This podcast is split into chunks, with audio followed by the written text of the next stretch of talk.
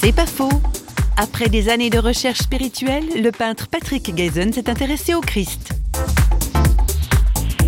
J'ai commencé par lire les évangiles, découvrir l'enseignement de Jésus. Je suis comme quelqu'un de cérébral, donc je me voyais pas me lancer dans quelque chose sans comprendre. Donc je dirais c'est un peu comme le petit prince. Il y a un moment où euh, on s'apprivoise, et puis euh, il y a un moment où je me suis dit j'y vais. Ce que j'avais compris et qui me semblait incontournable, c'est que c'était mon chemin. Donc je me suis dit, bon, ben, je vais suivre Jésus, je vais suivre le Christ parce que c'est mon chemin. Et donc c'est ce que j'appelle l'expérience de la présence de Dieu. Alors non pas que je me suis retrouvé sur un petit nuage du matin au soir, mais euh, je découvrais que Dieu devenait non pas euh, une espèce de concept désirable mais complètement éloigné, inaccessible, mais devenait quelqu'un de proche, une personne. C'est pas faux, vous a été proposé par parole.fm.